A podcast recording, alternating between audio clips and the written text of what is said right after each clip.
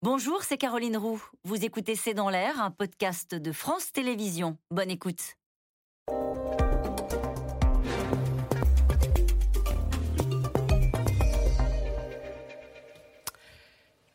Jean-Louis Chilansky, bonsoir. Bonsoir. Vous avez été président de l'UFIP, c'est l'Union euh, française des industries pétrolières. Vous connaissez parfaitement les arcanes de ce secteur pétrolier qui, depuis trois semaines, vit au rythme de la grève dans les raffineries euh, totales, ce qui fait que dans les stations, il n'y a plus d'essence. Avant d'avoir vos explications et votre sentiment sur ce qui se passe, je vous propose de regarder ces tranches de vie, ces scènes que l'on observe actuellement dans les stations-service. C'est un sujet de Diane Schlinger. Je suis en train de mettre mon plein. Ah, tu fais avec comme tout le monde. Un simple plein d'essence à Perpignan Et je m'en bats les couilles. qui dégénère en à peine quelques secondes. Les insultes pleuvent. Un agent tente de calmer la situation en vain. La femme est poussée violemment contre le camion. Vous vous arrêtez là, c'est bon. Plus loin, cela finit carrément en bagarre. Et le ton monte devant cette station parisienne.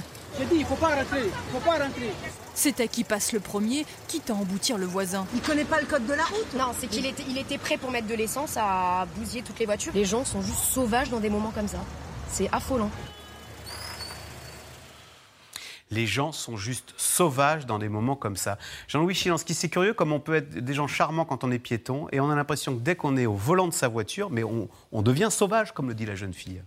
Ouais, c'est pas quand on est au volant de sa voiture, c'est quand on fait une heure et demie de, de queue, d'attente, pour faire le plein d'essence et que d'un seul coup, il y a quelqu'un qui vous passe devant.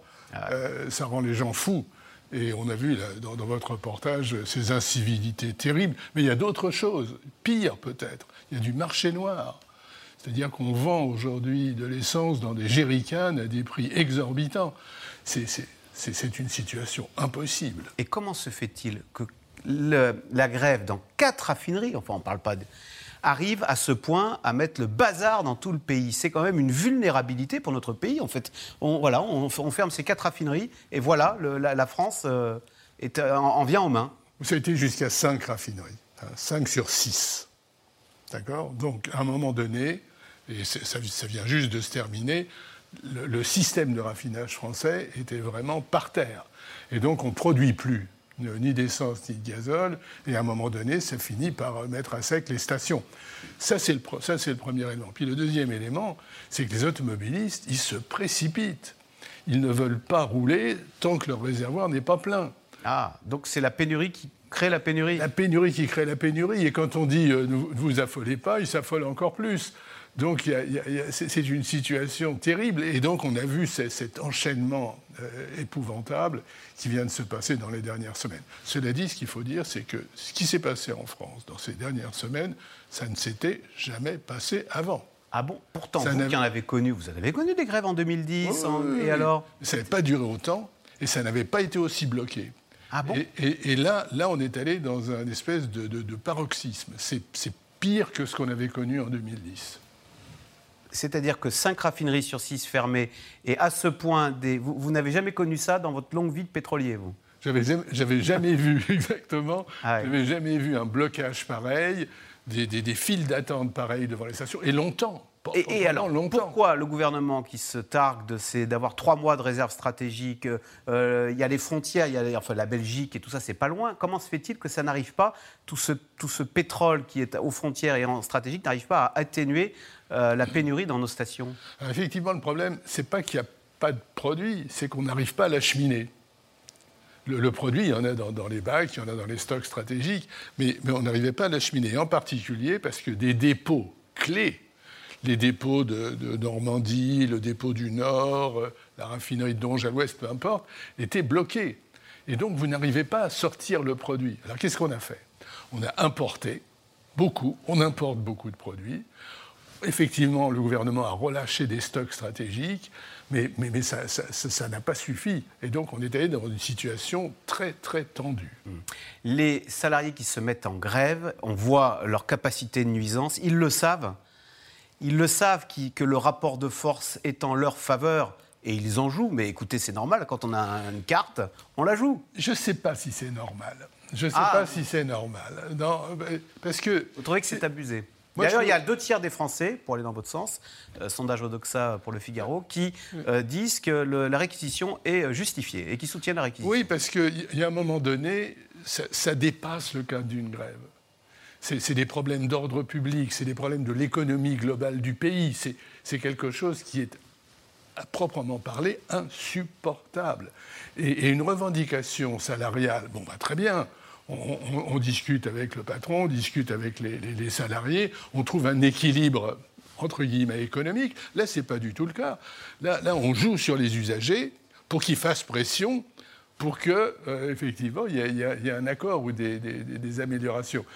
Il y a un moment donné, je vais vous le dire très franchement, trop, c'est trop. Hum. Est-ce que la direction de Total aurait pu se montrer aussi plus malléable ou aurait pu faire en sorte que ça ne dégénère pas à ce point? Est-ce qu'elle n'a pas été à, la- à la- Alain Juppé droite dans ses bottes? Alors si vous, aviez, si vous aviez eu, de- eu à être conseiller de Total, que leur auriez-vous dit? Vous savez, on ne peut pas se mettre à la Ouais, place de, de- de- Mais- de- de- de la, de la direction de Total. Ils ont, ils ont, ils ont attendu, c'est vrai. Ils ont attendu, ils n'ont pas bougé tout de suite. Ensuite, ils ont fait une proposition. Et puis hier soir, ils ont convoqué, enfin, pas ils ont convoqué, ils ont organisé une réunion avec tous les syndicats pour voir comment on pourrait sortir de cette crise. C'est, c'est, facile à juger, vous savez, mais, mais- mais c'est, c'est difficile à vivre. Euh, on s'interroge de savoir si ces réquisitions sont illégales. Et elles seraient illégales parce qu'il n'y aurait pas de trouble à l'ordre public. Enfin, Pardon, mais quand on vient de voir les scènes qu'on vient de voir, il y a trouble à l'ordre public manifeste là. Il y a trouble à l'ordre public et le tribunal de Rouen, ce matin, avait tranché. C'est-à-dire il avait accepté la réquisition dans le dépôt Esso de Port-Jérôme. Exactement pour cette raison-là, en disant qu'il y a trouble à l'ordre public et ça justifie la réquisition. La deuxième, cela dit, on n'a plus besoin à Port-Jérôme, on, y reviendra. Mais la deuxième réquisition, c'est dans le dépôt de Flandre, Ouais. près, de- près de Dunkerque. Et là, effectivement, on verra ce que le, ce que le tribunal va dire. Et ça fonctionne la réquisition parce qu'après, bah, il faut forcer des salariés grévistes contre leur gré à travailler. Donc euh, c'est opérationnel, c'est effectif, c'est euh, comment ça se passe? Ça fonctionne, Ah oui ça fonctionne. Il y a une discipline derrière. euh, C'est- surtout très très contraignant. On vient chez vous et on vous dit vous êtes réquisitionné. C'est un gendarme qui vient devant votre femme et vos enfants et qui dit euh, monsieur euh, on, va, on, on va aller à votre poste de travail. C'est très impressionnant comme, comme, comme système. C'est pas c'est pas c'est pas léger. hein. Donc on vous amène au poste de travail et on vous demande de faire ce que vous avez à faire et les gendarmes restent pour voir que effectivement le travail est fait. Jean-Louis Chilansky, question importante maintenant. Dans une semaine, c'est les vacances de la Toussaint. Imaginons d'un claquement de doigts que ce soir, allez hop, la grève se termine et tout revient, redevient à la normale. Euh, combien de temps faudra-t-il pour que les stations, pour qu'on puisse normalement reprendre de l'essence? Écoutez, ça va, revenir progressivement maintenant. On y a fait allusion tout à l'heure.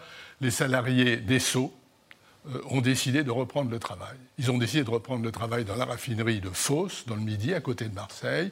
Ils ont décidé de prendre le travail aujourd'hui dans la raffinerie de Port-Jérôme, qui est en Normandie. À partir de là, Ça, c'est ESSO uniquement. Total, ça reprend pas. oui, mais le, non, Total, ça ne reprend pas. On va revenir sur Total. Mais ces raffineries vont se mettre en marche, notamment la raffinerie de, de, de- d'Esso Port-Jérôme. Les dépôts qui sont près de ces raffineries vont livrer du produit. Ils vont livrer du produit à la région parisienne dans un cas, et puis à toute la région sud. Ça ne va pas résoudre tout le problème tout de suite, mais on va voir rapidement beaucoup d'améliorations. On va faire un pari. hein. Pour, euh, pour, euh, pour, euh, pour, pour la Toussaint, ça devrait fonctionner. Ça devrait- Bon, voilà. Bon, on, on vous réinvitera si ça ne fonctionne pas. Est-ce que ce qu'on vit, que ce qu'on vit malheureusement, euh, c'est une bande-annonce de ce que nous vivons Parce qu'on parle beaucoup de sortir de la voiture thermique, d'interdire la voiture thermique, Ouais. de sortir du pétrole. Ouais. Est-ce que si c'est mal préparé, eh bien, gare à ce qui pourrait nous arriver quand on voit, euh, la- comme je redis ce que disait la jeune femme tout à l'heure, les gens sont, on, devient des sauvages dans ces situations. Oui, tout est une question, comme on dit en français, de timing. Il faut que les, les choses se passent peut-être rapidement, mais de façon ordonnée, organisée. Là, là, là, on est dans une situation complètement sauvage. Et si on n'y prend pas garde, on peut tomber dans des situations où les raffineries sont fermées, où les dépôts sont fermés et où l'approvisionnement ne vient pas normalement. C'est une publicité pour la voiture électrique, tout ça? Vous roulez en électrique ou encore en voiture thermique en tant qu'ancien président de l'UFIC, des industries pétrolières? Allez, je roule en voiture thermique. Mais, mais c'est vrai que c'est une publicité pour la voiture électrique. Quand on a galéré comme ça pendant des heures pour se, pour se réapprovisionner, euh, On se dit, ah, si j'avais une voiture électrique. Jean-Louis Chilansky, merci beaucoup pour votre expertise. Vous restez avec nous parce que tout de suite, c'est dans l'air. Revient, on va revenir avec des économistes sur précisément euh, cette pénurie de carburant. C'est dans l'air qui est intitulé ce soir Pénurie, blocage et grève générale. C'est tout de suite. C'était C'est dans l'air, un podcast de France Télévisions. Alors s'il vous a plu, n'hésitez pas à vous abonner. Vous pouvez également retrouver les replays de C'est dans l'air en vidéo sur France.tv.